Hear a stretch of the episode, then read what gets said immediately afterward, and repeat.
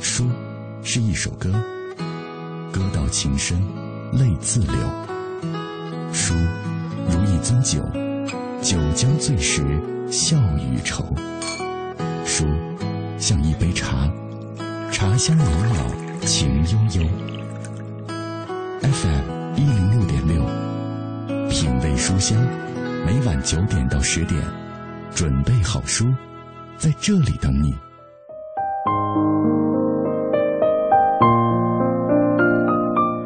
我们都是世俗的俘虏，在人际当中徘徊，在情感中纠结，在欲望当中不择手段，悔恨与不满常常会萦绕心头。为此，我们总是不安，总想能够让自己安静下来。寻找安静的方式其实有很多，比如说亲近自然，呃，倾听飞鸟掠过天空的声音；比如说深入书海当中，感受文字扑面而来的温暖。每天我所做的工作就是这样，为了人与书的相遇。陌生或者熟悉的面孔，跨越时空的阻隔，我们相逢在一本本书的世界里，或者感动落泪，或者欢笑起舞。我是小马，感谢你停留在我的声音世界当中。今天是周一，今天晚上我带来的这本书是著名的青春文学作家安东尼的最新作品《黄》，陪安东尼度过漫长的岁月。这本书的作者安东尼是目前最畅销的清楚文学作家之一了，他的每一部作品都能够引起粉丝的狂热追捧，他的拥趸。当中甚至还包括像周迅、张靓颖等等这样的大明星。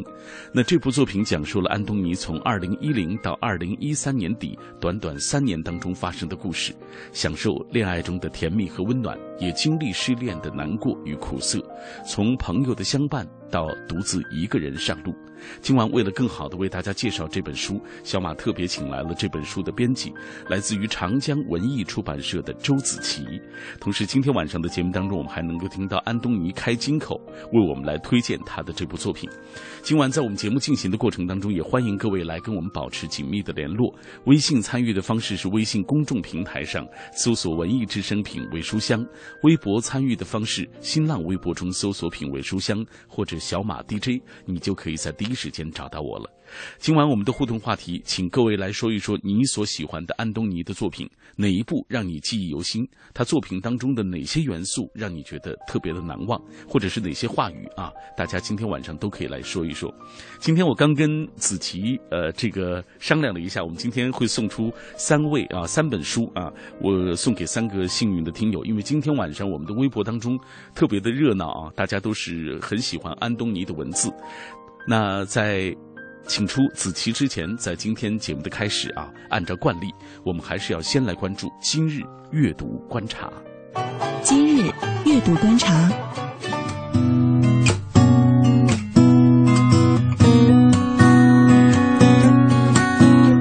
今日阅读观察，首先我们来关注著名作家余华的最新消息。昨天下午，北师大驻校作家余华入校仪式暨先锋的道路余华创作三十年研讨会在北师大召开。这是继贾平凹之后第二位入驻北师大的中国作家。对于众人对余华的期望，余华直言：“你们不要对我期望很高，我已经很累了。”余华说：“他一直提醒自己，不要把自己的经验当作真理，永远不要放弃对真理的。”追求，余华的自由和任性也是让很多人印象深刻的。很多和余华接触过的批评家都能够讲出一段与此有关的小故事。呃，比如说余华和陈晓明拍过桌子，因为对文学观念的争论，但是转眼就没事儿了。张新颖是第一个写余华小说评论的批评家，他说和一个作家一起成长三十年，这样的经历非常奇特。诗人欧阳江河从一个诗人的角度认为，余华一直保持着先锋的姿态，他堪称典范。余华一直在坚持，坚持文学的先锋性，是中国当代文学的骄傲。有一些作品大家有不同看法，但是随着时间的消失，这个地位会更加的明显。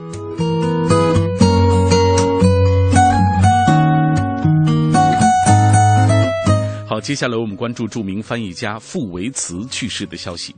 三月十六号的早晨，著名文学翻译家傅维茨先生因为突发哮喘病去世了，享年九十一岁。傅先生曾经翻译过托马斯曼的《布登伯洛克一家，还有格雷厄姆格林的《问题的核心》，乔治奥维尔的《动物农场》和《一九八四》，以及毛姆的作品《月亮》和《六便士》等多部外国的经典文学作品，共计三四百万字。除了上述作品之外，他编选的冯尼格黑色幽默作品选、一支出卖的枪等等文集，同样是影响巨大。二零零八年，傅维茨的个人作品集《排戏人生》由中央编译出版社正式出版。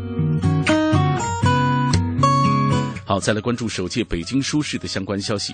二零一四年四月十一号到二十号，由北京出版发行行业协会、北京发行集团承办的二零一四年北京书市将会在朝阳公园举行。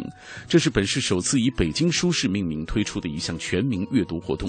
届时将联合百余家国内外大型的出版单位，集中展销三十余万种中外文图书、音像制品以及电子出版物，举办近百场的名人签售、文化讲坛。公益讲坛等等读书活动，为广大市民呈现一场全新的集出版物品品种齐全、质优价廉、文化活动精彩纷呈、参与性强于一体的彰显书文化特色的全民阅读盛会。好，最后我们来关注两个文学活动，感兴趣的朋友可以去参加。三月二十三号，也就是本周日的十四点到十六点，位于朝阳区花家地南街的中央美术学院北区礼堂将会推出主题为“在历史的缝隙与灰烬里”的讲座活动。讲座活动的嘉宾是台湾作家张大春和著名的音乐人高晓松。我们再来关注一个活动，单向街书店将于三月二十三号，也就是本周日的十四点到十六点，将会推出主题为“古典新意”张辉的为人与为学的讲座活动。活动嘉宾是张琳、王达敏、李芳和陆印。那同时也特别向电波那一端的朋友预告一下，三月二十三号本周日，具体的地址明天晚上我们才能够告诉大家。呃，具体的地址明天晚上我们。才能告诉大家，在三月二十三号本周日的下午两点到四点，呃，小马的小马阅读会，我们品味书香的第一期节目啊，第一次的路地面活动也将会大和大家见面。嗯，那明天晚会晚上我会具体的跟大家分享啊这次活动的一个具体地点，请大家一定注意收听，同时也请您啊注意收听我们的这个呃参与的方式、报名的方式。好了，以上就是二零一四年三月十七号的今日阅读观察。这里是小马带来的品味书香节目，夜色中一起分享阅读的美好，夜色中一起展开思想的旅程。有时候，我们想要慢下来，静下来，听花开的声音，观夜战的曼妙，品书墨的芬芳，告诉自己，生活简单美好。FM。一零六点六，每晚九点到十点，品味书香。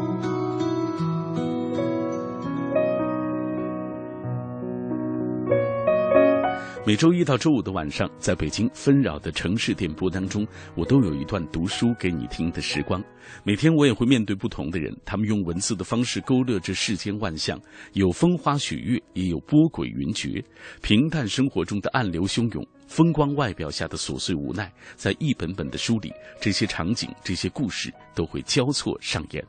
我是小马，感谢大家继续停留在我的声音世界当中。今天晚上我带来的这本书是著名的青春文学作家安东尼的散文集《黄陪安东尼度过漫长的岁月》。那今天晚上为了更好的为大家介绍这本书，我特别请来了这本书的编辑，来自于长江文艺出版社的周子琪。你好，子琪。嗯，呃，今天子琪做客我们的节目啊，子琪年纪很小啊，我觉得也 二十出头啊，但是嗯，做编辑工作也有两年了啊，呃，带来这么好的书，呃，可以今天和我们一起来分享关于这本书的一些故事，呃，那来子琪先跟我们来说一下啊，因为这这本书是呃陪安东尼度过漫长岁月的第三部了，前两部先来给我们回顾一下。嗯，那么先说一下第一本，他的第一本是《红陪安东尼度过漫长岁月一》。嗯，呃，子琪，你得稍微靠近话筒一些。啊，这本书呢，说的是二零零五年，然后到二零零七年之间，他在学校里发生的一些事。当时还他还是学生，然后比较多的是一些内心的独白，然后小男生的一些自说自话，和刚到澳洲的一些生活环境的变化，以及大学时发生的事情和纯真的想法。嗯，这是他的第一部，对，嗯。那第二部呢是零七年到一零年发生的事，这个时候他已经是离开校园了，嗯，更多的是一些对恋爱时的感触，或者是对刚步入生活的一些，嗯，步入社会啊，对对对，嗯，步入社会的一些事情。嗯，那么第三部呢，就是我们的黄培安东尼度过漫长岁月三，是发生在一零年到一三年之间的事。嗯，你看，呃，他的这所有的这几部作品，其实都是根据他个人的成长的经历来写的啊。比如说，第一部他写二零零五到二零零七，第二部他是二零零七到二零一零这个时间段，呃，都是基本上都是三年一段，三年一段，展现自己在不同的生活的历史时期啊，自己不同的这个生活阶段，他的一些成长，他的一些故事，包括苦。苦闷挣扎等等，来继续给我们介绍这本呃黄啊黄是刚才你说了，在二零一零到二零一三年，二零一零到二零一三年这三年的时间当中的一些经历和故事。二零一零年到二零一三年之间，他成长中对爱情、对友情和亲情都有一些不同的看法，也开始改观，从一个小男孩的稚嫩视角变成了对大男孩的所感所悟。比如说，曾经相信爱情的，到现在开始怀疑，或者是对感情这样的东西开始发生了变化。嗯，但是呢，他在三年以后还是保持着那种很纯真的心态，就去就是用一个比较纯真的视角去看待这个世界。嗯，然后以温暖的角度出发。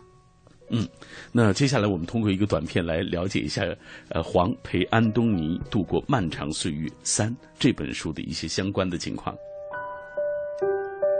黄陪安东尼度过漫长岁月三，讲述了安东尼在二零一零年到二零一三年底，短短三年之间生活里发生的不少大事儿，从朋友间的相伴到独自一个人上路，独自去英国、丹麦、泰国等地旅行，享受恋爱中的甜蜜和温暖，也经历失恋的难过和苦涩，甚至对爱情的看法产生了极大的变化。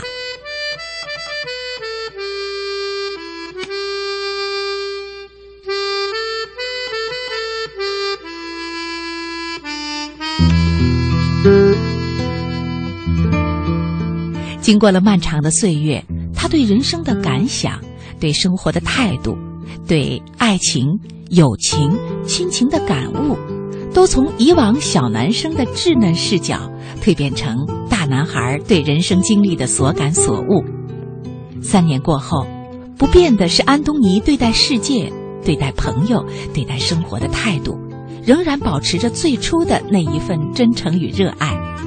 安东尼依然用他温暖治愈的文字与自说自话，传递着他元气满满的正能量，以日记的形式，用他质朴的文字，真诚的诉说，向读者说出他心路历程以及那一段又一段温暖的日子。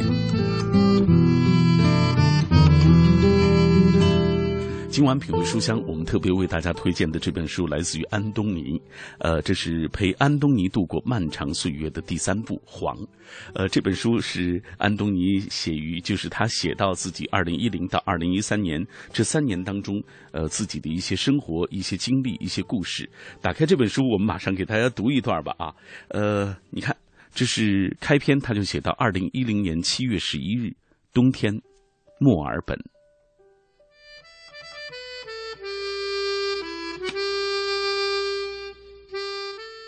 有的时候，你走在道路的一边，我走在另外一边。我的这边有阳光，我不知道要去哪里，只是跟着你走。所以每一次走到十字路口的时候，我就停下来，看看你走的方向。我们一起走路的时候，一定在想着不同的事情。有的时候，我想离开你，去很远的地方。人烟荒芜的地方，可以在海边喝酒、抽烟，好好思考。可是我又害怕，我离开了你会难过，会哭。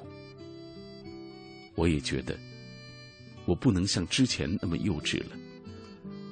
每次遇到这样尴尬的局面，就要逃跑。于是我就这样跟着你走。也许接下来就会好吧。不快乐会过去的，会这样想。以后谁也不爱了，也会这样想。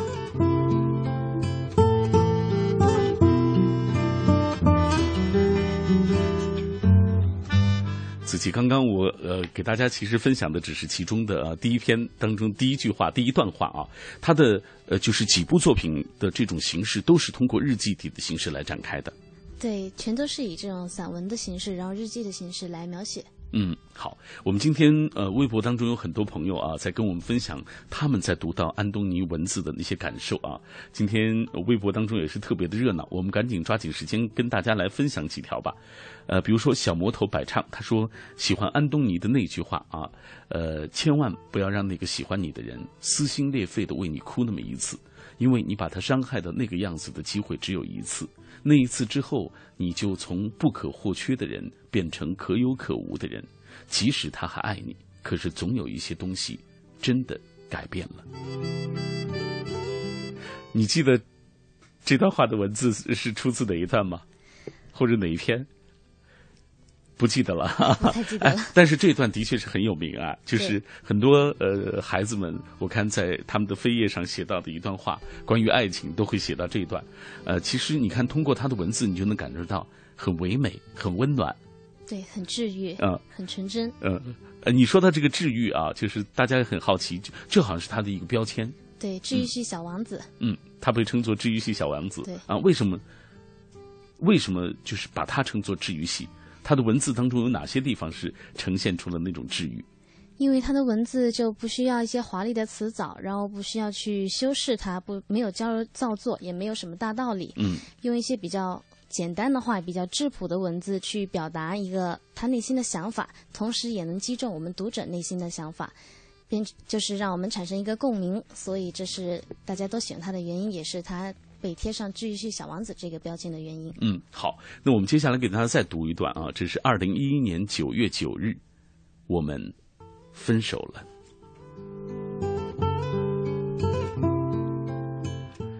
正好在网上看到疯狂传播的一条微博，在你想要放弃的时候，想想当初为什么坚持。我想，当初坚持走到这里，因为当初相信。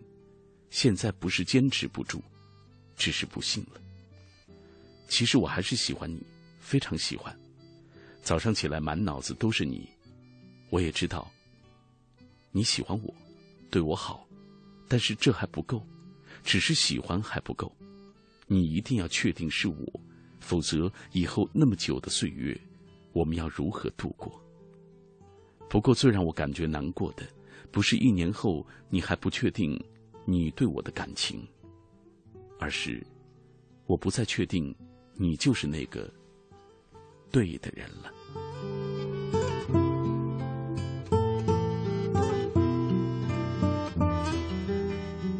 刚刚我们和各位一起分享的就是陪安东尼度过漫长岁月第三部当中啊《黄》这本书当中的一段文字。接下来我们也听一听安东尼自己啊，呃，很少能听到安东尼自己的这个讲话啊，来听一听他自己对于这部作品的一个介绍。大家好，我是安东尼。嗯、今年年初三月份的时候出了新书《黄》，就是陪安东尼度过漫长岁月系列，是散文集。到现在，从开始写书到现在，差不多已经出了四五本书了吧。嗯，觉得很幸运，一直能做自己喜欢的事，不管是写作啊，还是做西餐、做做设计。嗯，关于新书，可能嗯，因为散文集嘛，它还是会跟自己的生活密切相关。然后，所以说这几年，比起之前几本心态，然后跟想事情的方式。嗯，对一些东西的见解也都有一些改变，所以希望大家会喜欢新书，然后也感谢大家一直以来的支持，然后在这里面给大家问个好。你知道子琪，我在就是读这个安东尼的文字的时候，我都觉得一直他给我的印象是那种有点内向的小男生啊。所以我我刚才听到他这个这个话，我我觉得和我心里想象那个小男生的样子是一样的。嗯，他给你什么样的印象？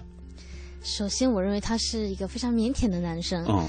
而且他比较不爱说话，然后说出来的话又比较直接，所以这也是他不爱表达的一个原因。嗯，以至于他现在的文字就是比较能反映他内心真实的想法，毕竟是散文集嘛。嗯，然后比较贴近他自己内心的独白。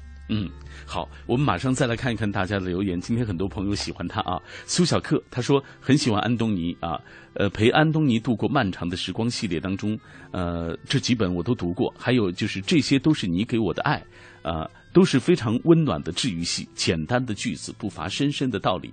最近上班又忙啊，还又累，找出安东尼的这些都是你给我的爱，看完之后就觉得心里超爽。还有兔子安东尼绝对是暖男型的。嗯小鹿爱国米他说记得最清楚的一个故事啊，看看子琪是不是也记得，就是那个鹿男的样脖子一天比一天长，因为他每天都要在眺望山下城里他喜欢的那个女孩，最后他自己就变成了长颈鹿，长颈鹿就安慰哭泣的安东尼说以后自己会找另一只长颈鹿，他可以把脖子靠在一起来取暖。当时看了就特别感动啊，还有每一次他觉得最感动的还有。书里的那些图啊，都特别的温暖，啊，那些文字再加上那些温暖的图啊，勾勒勾勒出了一幅非常美妙的画面。好，今天晚上我们和各位一起分享的就是来自于安东尼的作品《黄陪安东尼度过漫长的岁月》。今天晚上我们请到的是来自于长江文艺出版社出版的出版社的编辑周子琪。稍后我们继续请出子琪，跟我们一起分享这本书里的故事。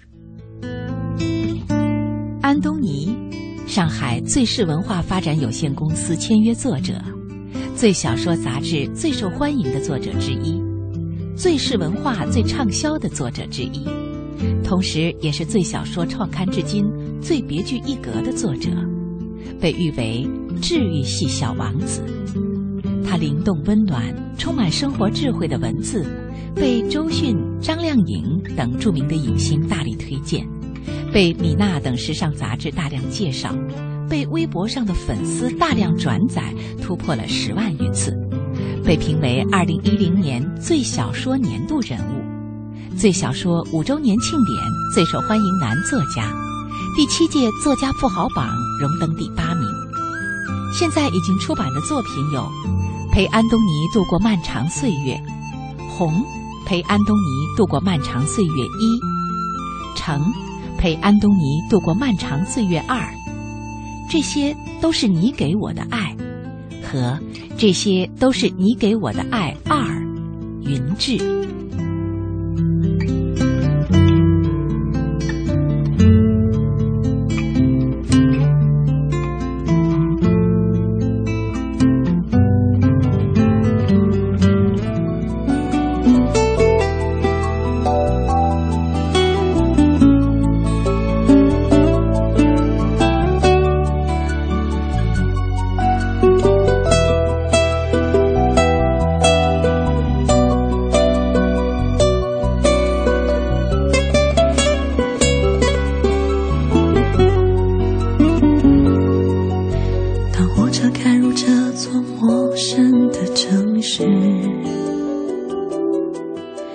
那是从来就没有见过的霓虹我打开离别时你送我的信件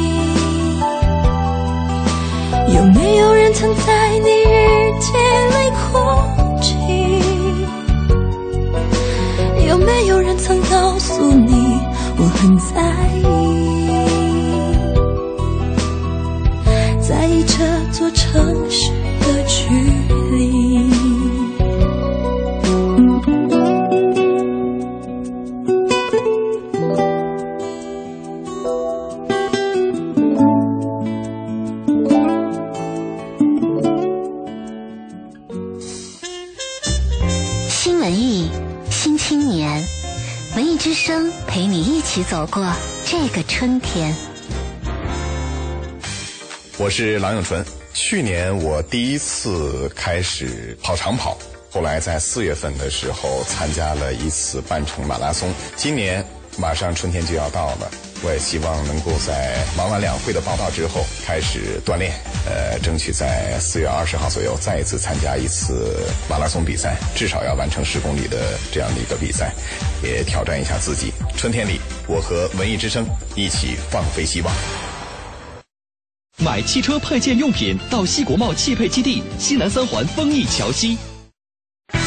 知天气知冷暖。好，我们一起来关注天气。今天的大风会造成局部地区的扬沙天气，夜间风力逐渐减小，夜间天空将会以晴为主，四五级的偏北风也将逐渐减小至微风，最低气温六摄氏度左右。明天白天是晴转阴，最高气温十五摄氏度。这几天天气明显干燥，咱们除了外出时要注意防尘防沙啊，做好防护工作之外，还要时刻注意用户安全。进入海洋的快乐生活。我最近发现，好多人特别拽，想起来我就来气。你说说，这帮人验车有人代办，事故车有人代管，修车他们不花钱。北京三百多家 4S 店直赔，随便挑地儿。最可恨的是，买车险还比别人少花百分之十五啊！还有大礼包给他们，他们凭什么？凭什么？唉，谁让人家打人保电话车险投的保呢？四零零一二三四五六七都存上，咱都打。欢迎收听海洋的快乐生活。大家好，我是海洋。海洋呢一直不太注重这个理财，呃，我身边的朋友呢就为了帮助我呀，就辛辛苦苦的呢给我讲了三十分钟的这个储蓄存款和利率的关系。银行工作人员嘛，讲完之后啊，这个理财经理就喝了一口水啊，那直直冒满嘴直冒沫子。我 就就问你说那个海洋啊。你把这个五万块钱存到银行里边，定期三年，利率百分之五，你算一算，你能得到什么？当时我就在那儿按计算器按半天呢，一九得九，二九十八，三九二十一，四九三十六，最后给他一个答案，一一本存折。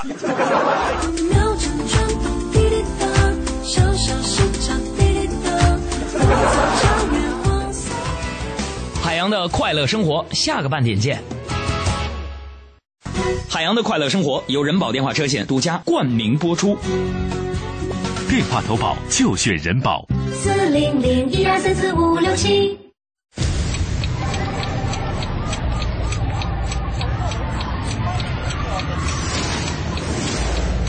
一天之中，行色匆匆，我们应该还没失去清晰坚定的方向。早餐之后，失眠之前，我们应该还没失去品味声音的时间。新文艺新青年。新文艺新青年。FM 一零六点六。文艺之声，文艺之声。我们在真实不过的北京上空，北京上空，在你脑海中分贝最高的调频，为你留一个。温暖的地方。尔斯泰在阅读中发现智慧的钥匙，惠普尔在阅读中找到人生的灯塔，高尔基在阅读中收获生活的伴侣。品味书香，梳理文字，书卖人生。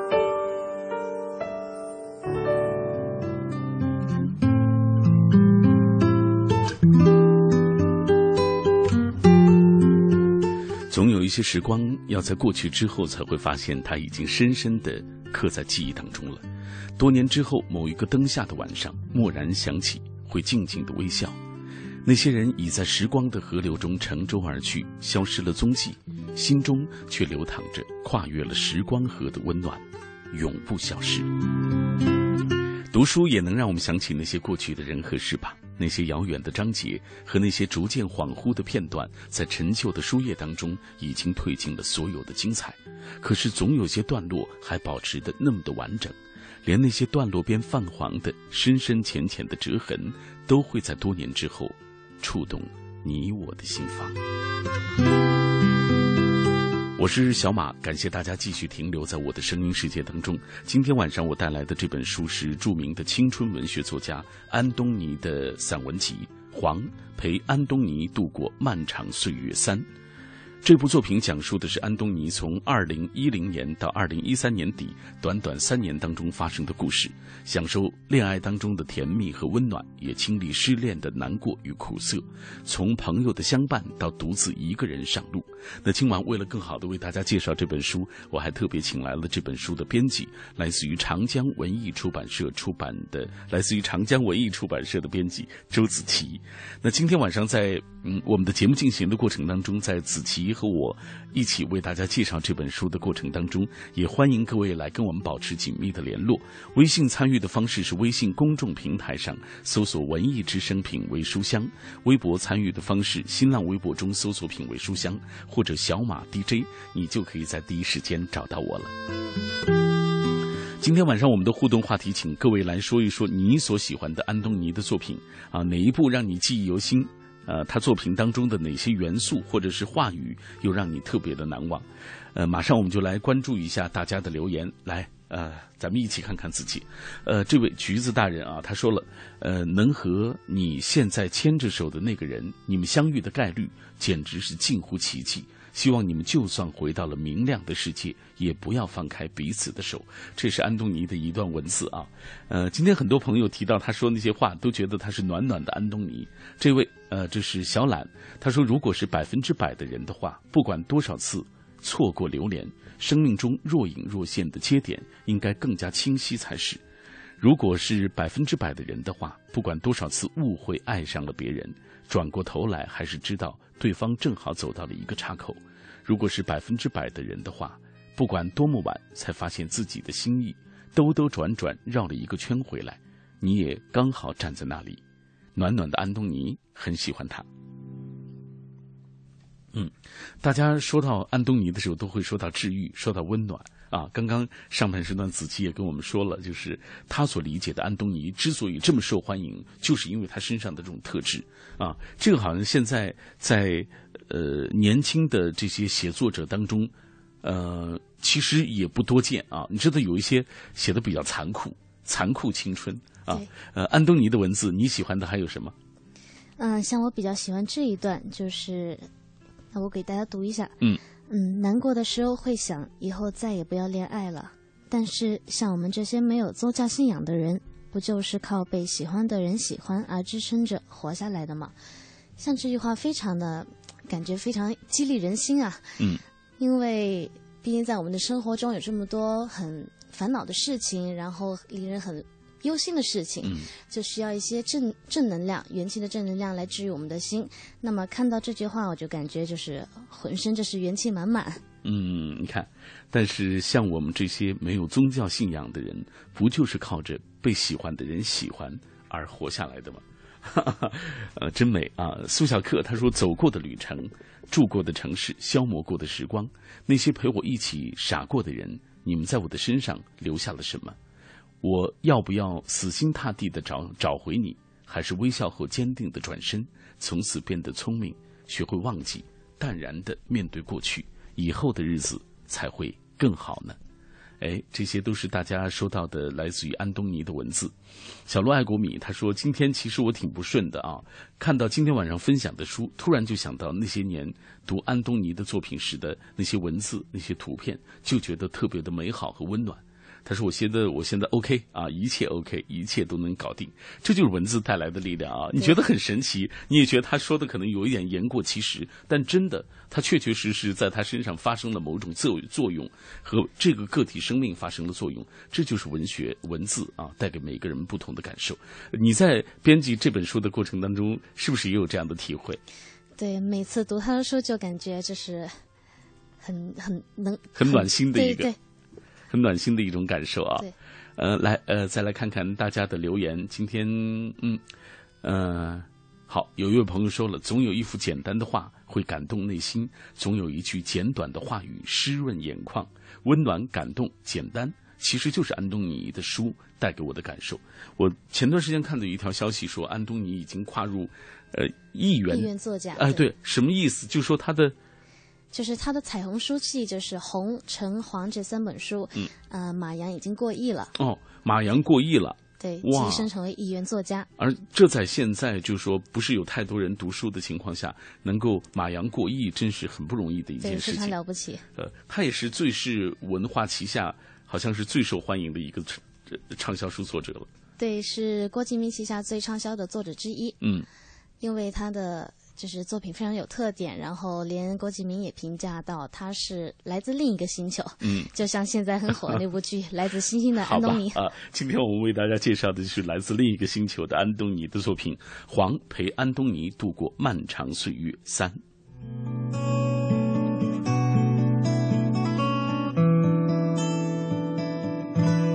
治愈系小王子安东尼沉淀三年后。将一段又一段温暖的日子化成的关于生活的情书。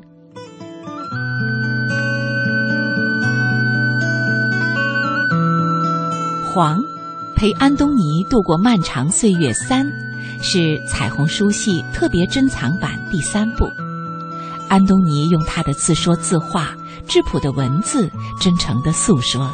向读者道出他的心路历程，以及那一段又一段温暖的日子，传递元气满满的正能量，与我们分享爱情的美好，独自一人的旅行，生活中每一处充满着温暖和爱。三年后，安东尼已然从当初的小男生蜕变成大男孩，对生活的感触，没有华丽的辞藻。质朴又真诚的文字，充满着暖意的书，都有安东尼最饱满的暖意陪伴走过。每一个冰冷、失意、等待被温暖的人，在看了这本书之后，都将会被一一治愈。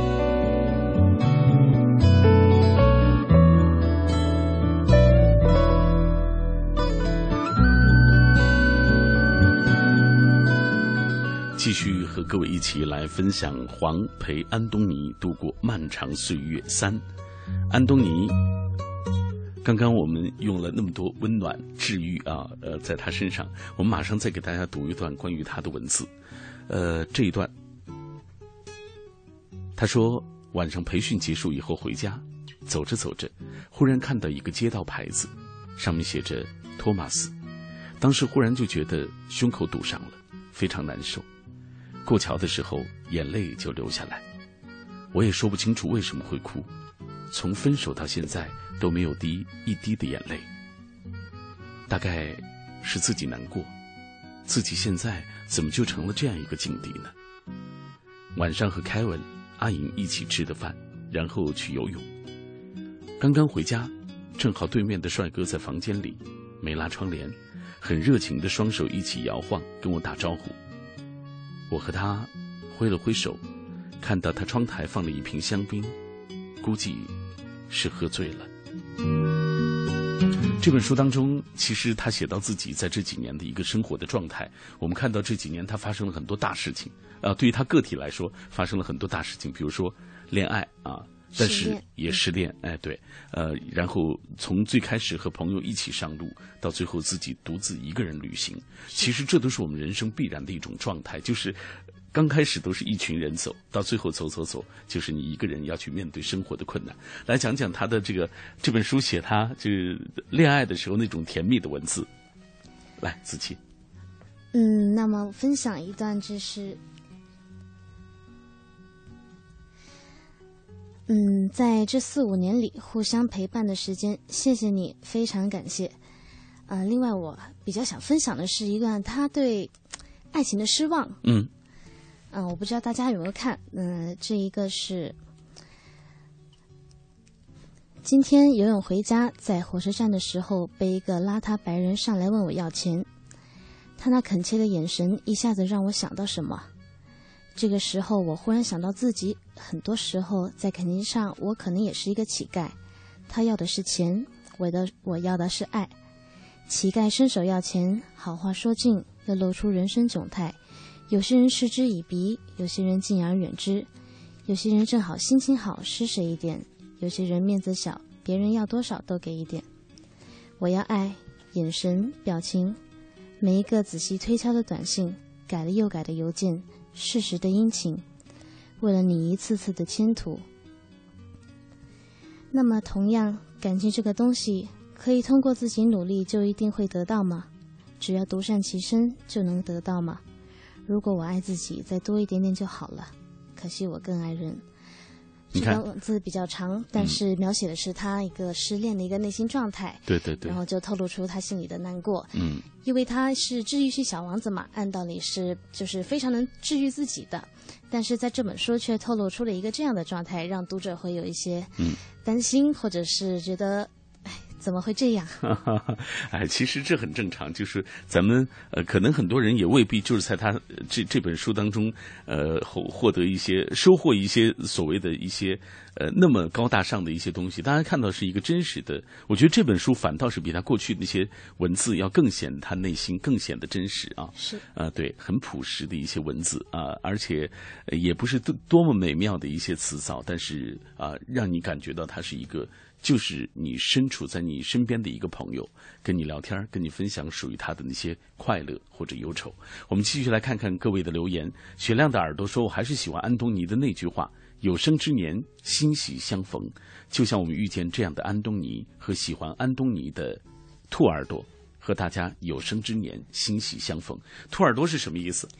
因为他他有几本作品嘛，一个是这些都是你给我的爱，嗯，那这个作品呢是一个兔子的形象而诞生的，就是兔子的绘画，然后上面会有两只兔耳朵，所以在每次签售或者是有活动的时候，他的粉丝都会带着兔耳朵，然后来到现场为他加油，嗯，所以他的粉丝也自称是兔耳朵是吧？对，安东尼的兔耳朵，安东尼的兔耳朵。好，橘子大人说，能和你现在牵着手的那个人，你们相遇的概率简直是近乎奇迹。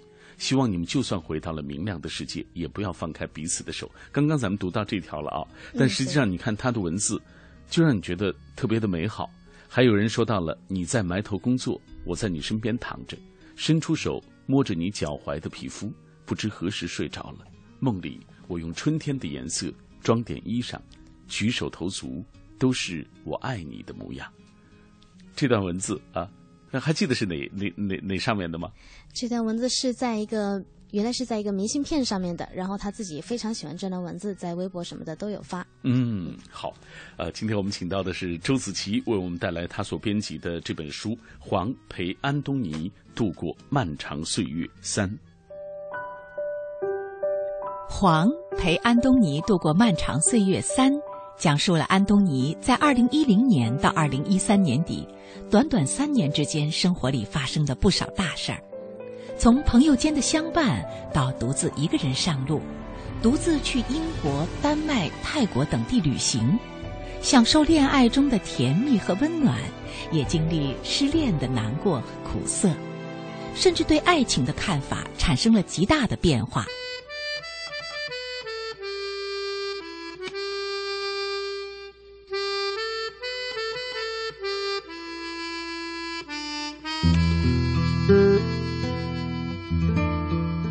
经过了漫长的岁月，他对人生的感想、对生活的态度、对爱情、友情、亲情的感悟，都从以往小男生的稚嫩视角蜕变成大男孩对人生经历的所感所悟。三年过后，不变的是安东尼对待世界、对待朋友、对待生活的态度，仍然保持着最初的那一份真诚与热爱。安东尼依然用他温暖治愈的文字与自说自话，传递着他元气满满的正能量，以日记的形式，用他质朴的文字，真诚的诉说，向读者说出他心路历程以及那一段又一段温暖的日子。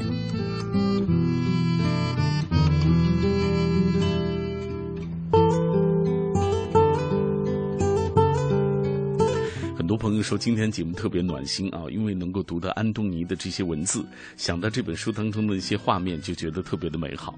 还有朋友说到了，说是喜欢他，从不出名的时候就喜欢，当时是在最小说上发一些文章，呃，到如今，呃，陪安东尼度过漫长岁月的系列书已经大卖了，只是因为他，我才觉得自己可以变得这么美好。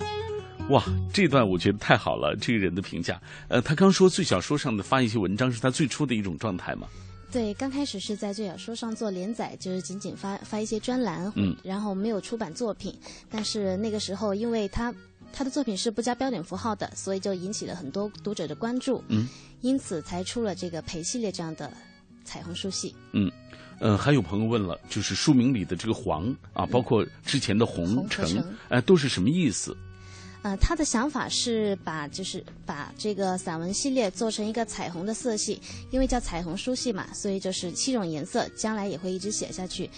就是依照他个人的喜好，就是红、橙、黄或者是青蓝这样的颜色。嗯，呃，给大家来回顾一下他的作品吧。比如说，有人提到云志，啊，啊，云志是一个绘本，嗯，他的作品就是还包括两个绘本，这些都是你给我的爱一和这些都是你给我的爱二。云志，啊，这两个作品呢都是以寻找爱为主题，讲述的是一个兔子，然后在手捧着爱心，然后寻找爱情的故事。嗯，还有一个是就是刚刚说到的那个鹿男，就是一个长颈鹿在寻找爱。嗯，很多人都说是很棒的文字啊，就觉得很温暖，呃，很感动。呃，其实呃，我知道子期还有喜欢的一段文字，也要跟我们来分享。来，对，这段文字非常简单，就是一句话而已。嗯，我喜欢你，因为你是个好人。嗯，这句话我觉得非常特别，为什么呢？因为在现在的生活当中，很多人都会问到，呃，你喜欢你喜欢我什么？那往往就有人答不出来，但是他用一个非常简单的话就说出来的：我喜欢你，因为你是个好人。嗯，真好啊！我我也曾经听到过类似这样的话，呃，只可惜回答是。我喜欢你，你喜欢我，改还不行吗？啊？更残酷的一句话。来，我给大家读一段，这是二零一二年七月十一日，双层钢化玻璃。安东尼说：“写《云志》最后的一个阶段，我的心情非常不好。刚刚搬家到新的公寓，其实也没有很大，但是每天早上起来开始放音乐，光着身子在房间里走几圈，洗脸刷牙，做做早饭，在地上吃完以后。”洗锅碗筷，看书，又开始做中饭，洗锅、洗碗、洗筷。下午有了感觉，就写写绘本的故事；没感觉就继续看书。出去走一走，买菜，晚上做饭，在水泥地上吃饭、洗锅、洗碗筷。晚上对着电脑再写一点喝酒、看书，设置好音乐，关闭时间，躺在床上，十五分钟以后自动静音。这样周而复始了几周，因为云志的故事，脑子一直在想一些事情，整个人变得很压抑。那时候接到妈妈的电话，说舅舅去检查身体，发现有肿瘤，已经去北京的医院住院了，怀疑是癌症。我去墨尔本的药店给舅舅买保健品，我问有没有给得了癌症的人吃的保健品的药。医生看着我说。没有那种东西，关键还是手术好，要好好吃饭。你买这些保健品，其实没什么大用处。当着他的面，我眼睛就红了。出了药店，往家里走，边走边哭，觉得特别没有人生方向，觉得或者就那么回事儿吧。我在网上给卡卡留言，他是我新的编辑。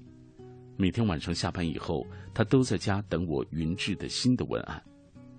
我对卡卡说：“我可能得抑郁症了。”他试图安慰我。我觉得那阵子他的压力也很大，一方面因为工作原因要和我要稿，另一方面他也很体谅我。写云志最后一个故事和结尾的时候，我觉得我整个人都要虚脱了，浑身没有力气的样子。记得那天晚上，我在家里只开了楼上一盏小灯，写了一个故事的开头，就卡住了。眼看着截稿日就要到了，于是跑去楼上放了热水，也没开灯就跳进了浴盆。浴室的门没关，能看到外面一片蓝天和城市的夜景。当时也没开音乐，只有热水注入的声音，把整个头埋进水里，脑子里想着关于感情的事，别人的、自己的。忽然，一个形象就出来了，一个长着鹿角的小男孩。他每天在山上看着城市里的恋人，他一直伸着脖子望着。后来，他变成了一只长颈鹿，很顺畅的一口气，连结尾都想好了。这东西一想出来，我忽然有一种如释重负的感觉，心中有种很复杂的情感。我开始放水，随着水位降低，感觉有东西从体内溜出去一样。水放干了以后。还躺在浴缸里，没有预兆的就忽然嚎啕大哭起来。嗯，这是我们刚刚读到的这一段，就是云志，其实就是我们刚才说那个路南那个故事的一个写作的一个他的一个灵感的迸发的过程。呃，来继续看一看大家留言。呃，这位朋友说读安东尼啊，就像和一个老朋友聊天就像是邻家的大哥哥在耳边低语，读起来很平静，就像时间能够静止。时间静静流走，阳光与爱却同在。下面这位朋友他说到了这段：“我不是魔术师，你是在我漆黑的世界里，你不动声色，轻而易举的成为最最亮的明星。”嗯，今天我们聊到了很多有关于这本书、有关于安东尼的，呃，在不同时期的一些作品，呃，所谓。陪安东尼度过漫长岁月，这三部其实都是以他个人的一个视角、个人的经历、个人的生活当中的一些故事啊，以时间为轴来为大家展开的。应该说，也是他这些年青春成长的一种经历啊。然后也是他用通过文字的方式记录的一种方式啊。所以我觉得，从这个意义上说，每个人也都可以尝试着写写自己的东西，写写属于你独特的故事啊。嗯，子琪，你在就是编辑这本书的过程当中，有没有想过自己也写文字？也有写的啊，这是一种陪安东尼度过漫长岁月的心态吧，也和这个书名相应。嗯，好，那我们今天节目其实已经差不多了啊。我们今天和各位一起分享的这本书啊，《黄陪安东尼度过漫长岁月三》，有机会大家也可以去书店买一本啊，来仔细的看一看。当然，今天晚上我们会选出三位幸运听友，一位是小魔头百唱，呃，一位是小鹿爱国米，啊，呃，我们再来选择一位橘子大人啊，送给这三位朋友吧。呃，这是。黄陪安东尼度过漫长的岁月，漫长岁月三。好，今天非常感谢子琪做客我们的节目，我们也听到子琪用他美妙的声音为我们读到了这本书里的相关的一些内容。感谢子琪，也感谢电波那一端的朋友收听我们的节目。拜拜。